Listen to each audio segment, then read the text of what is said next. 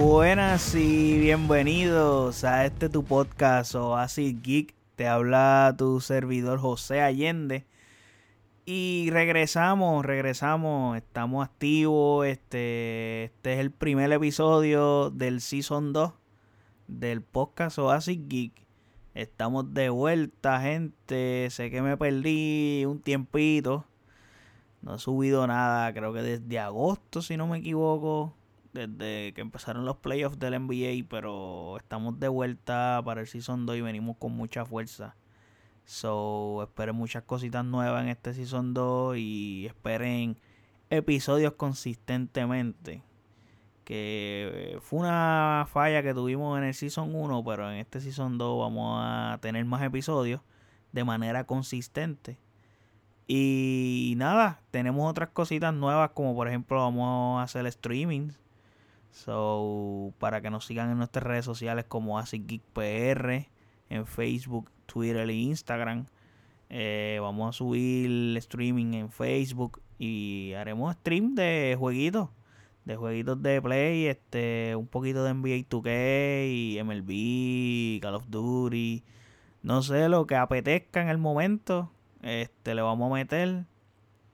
Y nada, pero para más detalles, luego, les contaré un poco más sobre qué tendremos en este Season 2, pero...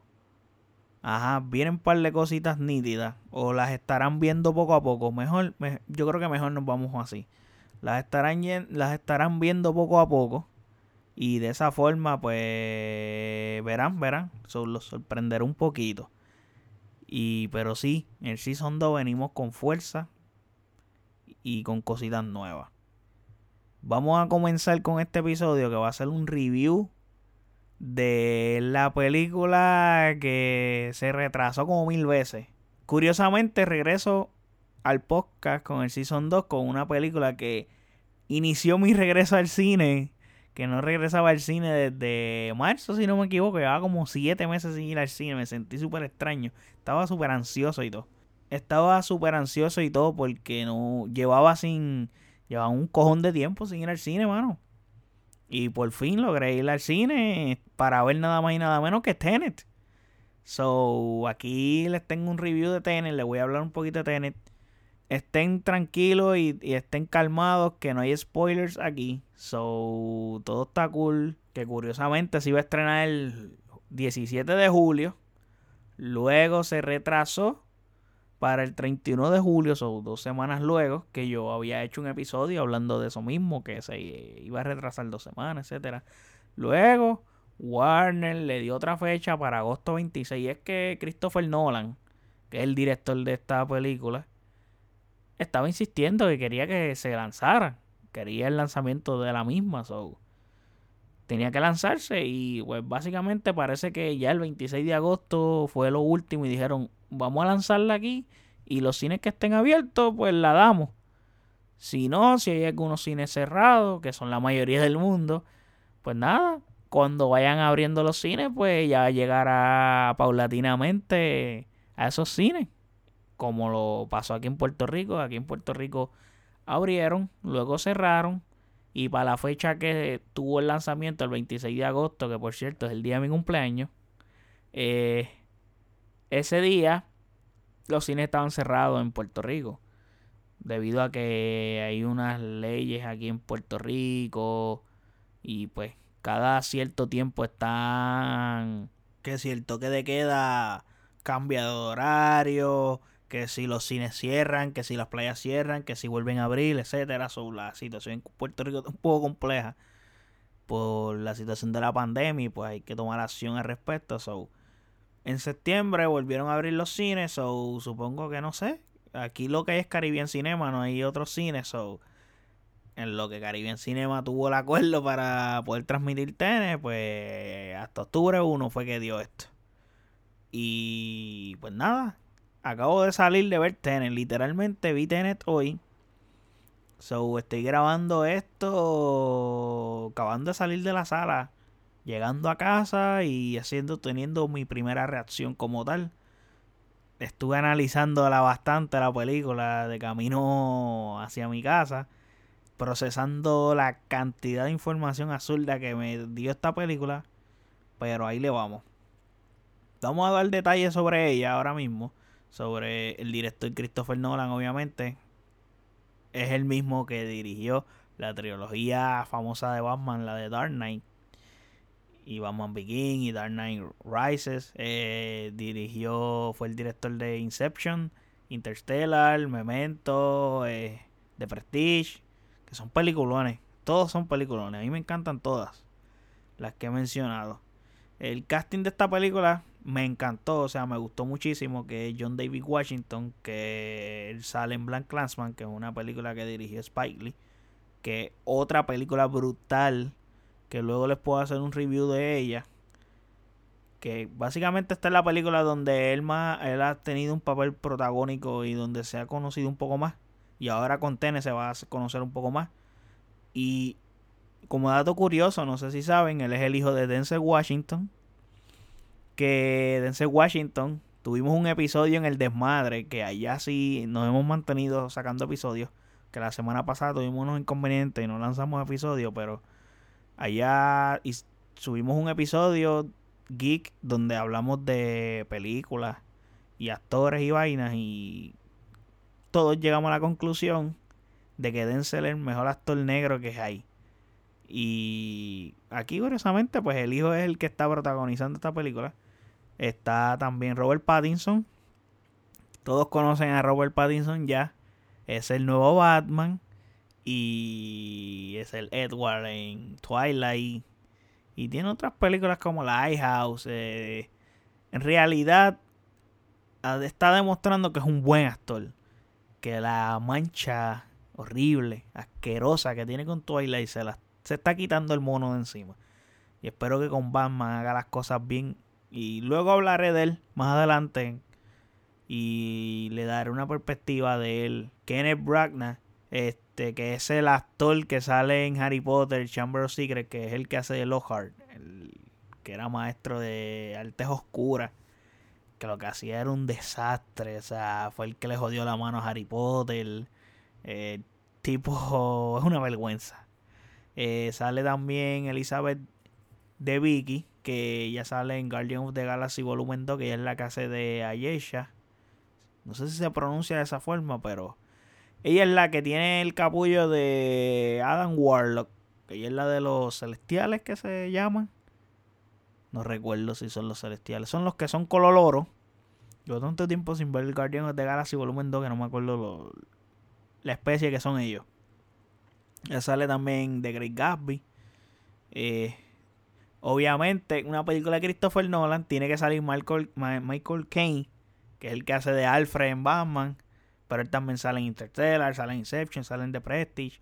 So, ajá. Y ahora Aaron Taylor Johnson, que es el de Kick-Ass y Avenger 2, que pues tiene dos, tiene como cinco minutitos ahí encojonado, tirando tiros y ya tú sabes, haciendo el rol de un poco rudo y fortachón y con barba.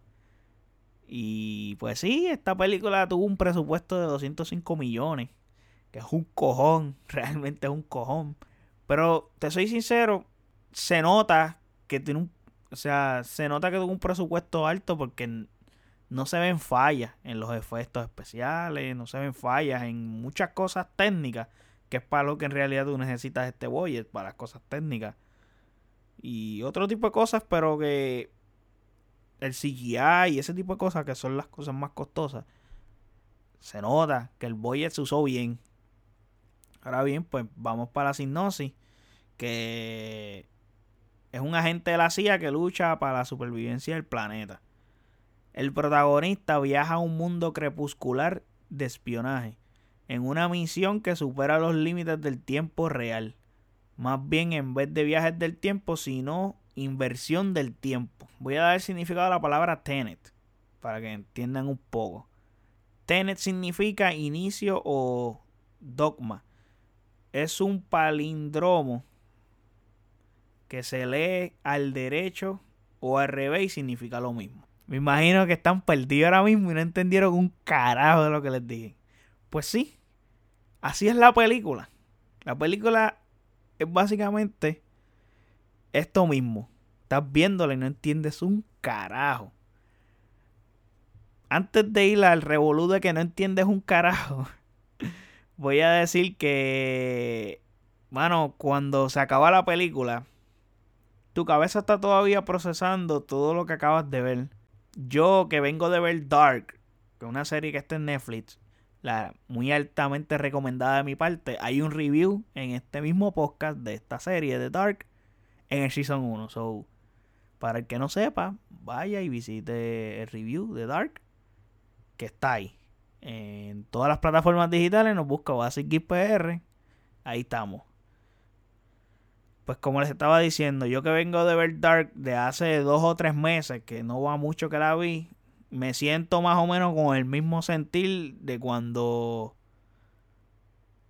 la vi, porque donde el factor tiempo tiene la, más o menos una importancia parecida a la que tiene acá en Tenet. Se sabe que Christopher Nolan siempre ha querido dirigir una película de James Bond. Y pues aquí tiene un buen y excelente resumen con Tenet. Aunque tampoco es necesario tratándose de Nolan. Pero aquí las escenas de acción están hijas de puta. Y esta película tiene mucha cuestión de espionaje, mucha vaina. Y mucha cuestión de agente. Y está excelente. Está excelente esta película en ese aspecto. Me gusta. Eh, las secuencias de acción son bestiales, como les estaba diciendo nunca notas el CGI de lo bien que están hechas las escenas, nunca lo notas. Y cada batalla que, aunque los escenarios son gigantes, las batallas se sienten súper personales. O sea, la, puesta en escena, los tiros de cámara. No sé, es como que Christopher Nolan, aparte de la, la complejidad que tiene el guion y la historia, dejando eso a un lado, esta película tiene tres escalones más arriba de lo que ya hemos visto de Nolan en ese sentido también. Eh, las actuaciones me gustaron muchísimo. Lo que tú necesitas de cada actor es lo que te da. Especialmente Robert Pattinson. Me encantó la interpretación de él. Like, aquí vi. Aquí lo vi y dije, este es el Batman. Este tipo va a ser que Batman luzca super cabrón. Y la gente que lo ha criticado, yo fui uno que lo critiqué, yo pegué a joder y todavía jodo con eso, con que ahora Batman va a brillar y toda esa jodienda, pero honestamente, aquí que lo vi más con ese porte, Flow Bruce Wayne, ese estilo, te podría decir que el tipo le va a meter el cabrón. Vi ese trailer que de la película de The Batman y me encanta. O sea, luce cabrón. So, viendo Tenet, el tipo le va a meter. El tipo le va a meter cada vez que veo algo que tiene que ver con Batman. Cada vez tengo mucho más fe en que esa película va a estar hija de puta.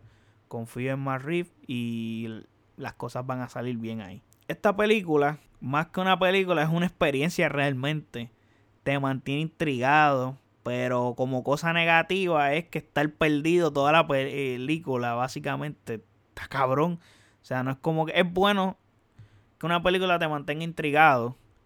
Porque pues tiene tu atención y, como que quieres descubrir qué está pasando, pero a la misma vez el estar perdido no es, es para mí lo menos destacable de ella. Porque no sabes ni cómo unir los cabos, no sabes ni por dónde empezar. Es un desmadre y puta. Y cuando sientes que vas a entender algo, te suman como 40 cosas de información de cantazo que todas son importantes y, se descoñetó lo que estaba apenas atando. Se, se enredó de nuevo. Es como tener un par de gavetes enredados, está soltando el nudo, que era un, nudo súper bellaco y puta, y de momento amarraron en ese nudo gavetes de como 10 pares de tenis más en un, en un nudo que era más que de un par de tenis. ¿Me entiendes lo que te quiero decir? Es complicado, es complicado. Es súper difícil tratar de entender una situación como esa. En lo personal veía cosas y decía, puñeta, no sé qué carajo está pasando. Con la persona que yo fui al cine, me dice, este, ¿tú estás entendiendo qué está pasando ahí? O sea, en una escena particular y yo le digo, honestamente, antes que, estaba, antes que estuviera sucediendo esto, yo estaba comenzando a entender qué pasaba. Ahora, te soy honesto, me perdí y no sé si lo que yo estaba comenzando a entender es lo que era, porque no entiendo un carajo ahora mismo. So, así tú te sientes en la película. Esta película, los diálogos van tan rápido y van tan a las millas que no te da break de procesar la información porque después de un reguero de información de sopetón viene una secuencia de acción bien salvaje y en las secuencias de acción también te enteras de cosas y pasan las cosas tan rápido. Entonces, en las mismas secuencias de acción, como que tú te pierdes porque te sorprendes por cosas. Te dices, wow, esto, lo otro. Entonces, como que tu mente está. No sé. Es como si el tiempo se detuviera. Estás viendo la película en un tiempo que, se, que está detenido. Y tu mente está como que corriendo, pero el tiempo está parado. Y es complicado porque, no sé, como que visualizo esa situación y siento que mi mente no puede, no podría procesar por qué el tiempo está detenido. ¿Me entienden? En, la película no es que está detenido el tiempo, pero eso es como que, no sé, el ejemplo que yo podría aquí canalizar en mi mente. Es que todavía estoy procesando la película realmente. Es complicado. No sé. Esto es una película que tienes que ver. Definitivamente la tienes que ver. Aunque yo, le, yo les puedo decir que no la entienden. Que, o sea, que yo no la entiendo. O que es difícil de entender, etcétera. Pero la tienes que ver. La película está cabrona. Porque estoy seguro que aunque te la cuenten, no la vas a entender como quiera también, esa es otra. Yo te puedo explicar a ti, te, puedo, te podría dar todos los spoilers del mundo y no vas a entender un carajo la película. Tienes que verla para tú entonces poder con tu intelecto entender un poco más la película. Trata mucho de física cuántica y de esas madres. Probablemente una persona que sea bastante experta en el, en el tema de física cuántica y toda esa mierda la entienda, pero yo física, física de high school cogillo, so que yo, qué sé yo, me tres fórmulas de física que ahora mismo ni me acuerdo. So a ese nivel. No, no, no puedo gastar esas vainas, no puedo gastar esas vainas. Es tan compleja que tengo dudas si lo que yo entendí es lo que es, en realidad es de lo que trata o es el mensaje. O sea, bueno, sé de lo que trata la película, pero no sé si ese es el mensaje que quería llevar o si esa es la conclusión, si yo entendí lo que era. Pero en conclusión tenés un peliculón donde Nolan sube dos o tres escalones, como les dije ahorita, en nivel de complejidad comparado a Inception y Interstellar, que son películas complejas, pero se entienden y te explican bastante bien. Bastante bien, yo creo que se escucha mal la palabra, no sé pero, anyway, te explican bien eh, a dónde quiere llegar. Maybe Interstellar te explica un poco menos, pero como quiera se entiende.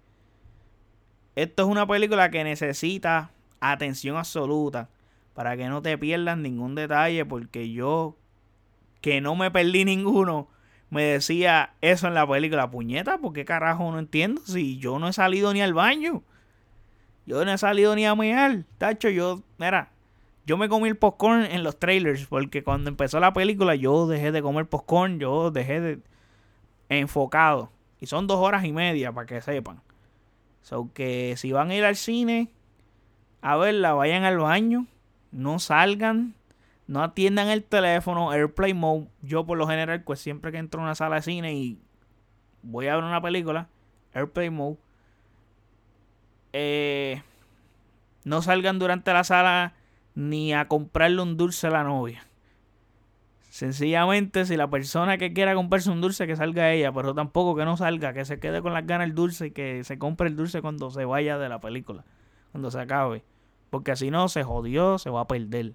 La película, si llenó mis expectativas, sí las llenó. Tenía muchas expectativas en ella. Era la película que más deseaba ver en este año junto a Dune. Que Dune de, luego hablaré de ese trailer que salió. Porque Dune es una película que yo espero mucho. Y sí, por supuesto que sí, la llenó. Probablemente no esperaba un nivel de complejidad a lo que vi. Porque cuando yo vi Dark, te, puedo ser honesto, he visto cosas complejas, como les digo, Inception, Interstellar, Memento, son películas que te hacen trabajar la mente, que son películas de Nolan. Dark es una serie que yo creo que es la el contenido más complejo que yo he visto en toda mi vida, porque Dark son tres seasons. Y cuando se acaba el primer season y estoy comenzando a entender la trama, en el segundo season se desjodió todo. Yo dije, me perdí lo que pasó en el primer season que yo pensaba que era lo que era. Se jodió. Logré, logré cachar algunas cositas antes de tiempo, como que las ataba un poco, pero con todo y eso, me perdía, especialmente el tercer season, eso es otro peo más, aunque al final te explican todo, literalmente, pero está cabrón chuparte tres seasons hasta que literalmente los últimos dos o tres episodios es que vienes a entender cómo se resuelve el asunto. Llenó las expectativas, las escenas de acción son fascinantes, como ya les dije, la, la puesta en escena es espectacular y es disfrutable. Las actuaciones creo que tienen el nivel correcto en el momento correcto. Sí de simple. Pero tienes un peliculón. Es una película que voy a tratar de verla de nuevo. No sé cuándo ir al cine, porque con esto de la pandemia hay que tratar de exponerse lo menos posible. Yo fui porque literalmente, o sea, estaba loco por ver Tenet. O sea, y tenía que ir a verla. Yo como le he dicho a amistades y eso, yo no patrocino la piratería, yo soy una persona que apoyo el hecho de, consumir los contenidos originales. So, era esencial para mí ir al cine a verla. Si encuentro una forma de entender un poco más o, o la perspectiva de lo que yo entendí cambia, pues luego puedo hacer un episodio donde explicaré mi punto de vista sobre ella, con spoiler, obviamente, en este caso. Pero la película es tan compleja que darle spoiler hasta es difícil. Se me hace difícil dar spoiler. Se me hace difícil porque es que. esto está cabrón. Esta película uno sale allí desorientado. Tu cabeza está como que carajo yo vi. Lo que pasó, pasó o no pasó. ¿Qué es esto? Yo no sé. Pues así sale. Pero nada, gente, los invito a que vayan y la vean. Este, la, recomiendo. Eh, sería interesante saber las impresiones de ustedes y qué piensan y cómo, qué sentimiento les da y si logran entender la película, si tienen el mismo problema que yo o no. Los invito a que comenten en las redes sociales de OASIXPR en Facebook, Instagram y Twitter y tengamos una conversación sobre esto. Así que síganme en las redes sociales y ya saben. Eh, pueden escuchar los episodios de Oasis Geek en cualquier plataforma digital de podcast, eh, Apple Podcast, Spotify. Nada, gente, espero que le haya sido de agrado el episodio y muchas gracias por el apoyo. Nos vemos, cuídense.